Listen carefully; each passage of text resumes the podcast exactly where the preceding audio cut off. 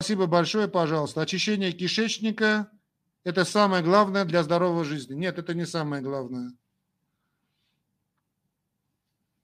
Михаил Николаенко. Здравствуйте, доктор. Здравствуйте, Миша. В одной из передач вы вспомнили своего дедушку,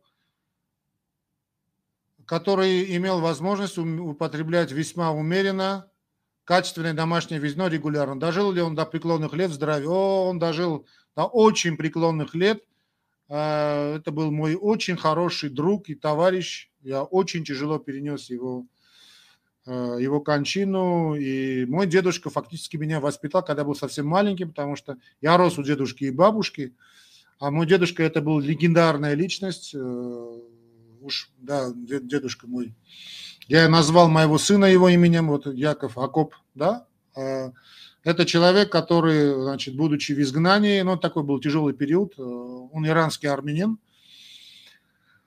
А, во время Великой Отечественной войны он оказался в Иране. И вот там, значит, собирал э, значит, деньги для помощи советской Армении. Такой был, знаете, такой убежденный коммунист, тудеист, в общем, человек уникальный, уникальных ну, уникальной судьбы, просто уникальный. Он рассказывал мне вещи, потом я, мне казалось, что, значит, знаете, ребенком всегда кажется, что как-то там привирают, да, но потом я узнавал такие вещи, что то его рассказы это вообще э, казали, по сравнению с тем, что действительно было, ну, это были люди, просто страна антлантов был Советский Союз.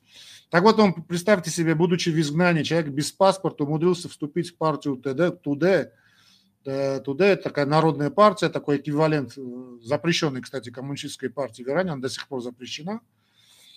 Э, и он там преподавал армянский язык, потом вот, открыл там, значит, около озера Урмия, то, что сейчас в Иране, армянскую школу, где преподавали по советским учебникам.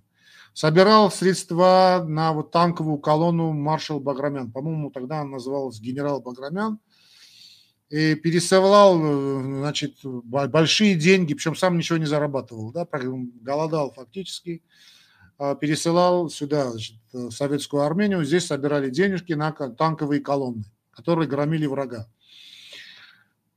А, работал значит, такой, со, со святым Эчмиадзином, своим нашим престолом, да, ну, святой Эчмиадзин – это место нашего католикоса. И ну, человек просто легендарный. Дожил до очень глубоких лет. Он не только вино пил, он более он водку очень любил и коньяк любил. И каждый день выпивал. А, его подкосило э, морально скорее вот развал Советского Союза. Его действительно подкосил. И, знаете, вот э, света не было, газа не было, холодно было очень. И вот я помню, мы вместе жили, да, вот надо было как-то вставать, зажиг ночью, да, а света нет ну, люди уже были очень довольно преклонные. Э, вот представьте себе, мой дедушка даже дома не снимал галстук. Он был с уважением относился к моему отцу. Когда мой отец приходил домой, обязательно надевал галстук. И дома он был, дома был специальный такой был халат домашний. Я всегда носил галстук. Человек, это был, значит, ему преподавала красная профессор. Очень интересный был человек. Но вот этот момент, что надо встать ночью, найти в темноте, в холоде свечку, зажечь эту свечку, пойти в туалет, да, и, и бабушка и дедушка очень тяжело переносили. Они были очень такие чистоплотные. И вот это их сильно подкосило.